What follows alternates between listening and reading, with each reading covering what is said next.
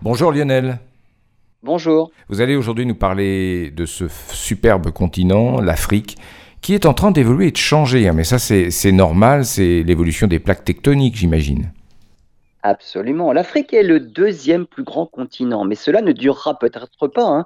Et il se pourrait qu'elle descende dans le classement car elle est en train de se scinder en deux parties.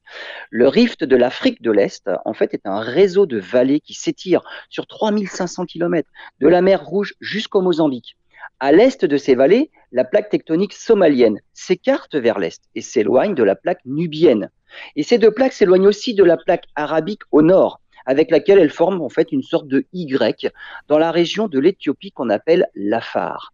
On assiste dans cette région à, à ce qu'on trouve au fond de la plupart des autres océans, un rift médio-océanique, les roches nouvelles qui émergent et qui repoussent comme un tapis roulant les plaques de chaque côté, d'où la dérive des continents.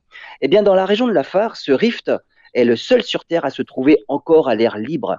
La question est de savoir s'il sera un jour envahi par les eaux, et donc la plaque somalienne sera alors détachée du reste du continent africain, ou si l'eau n'envahira jamais les vallées de l'Afrique et l'Afrique gardera son unité, car la vitesse d'expansion est très faible. Hein. Les chercheurs l'estiment à la vitesse de pouce des ongles, et trop lente peut-être pour continuer à séparer les plaques somaliennes et nubiennes.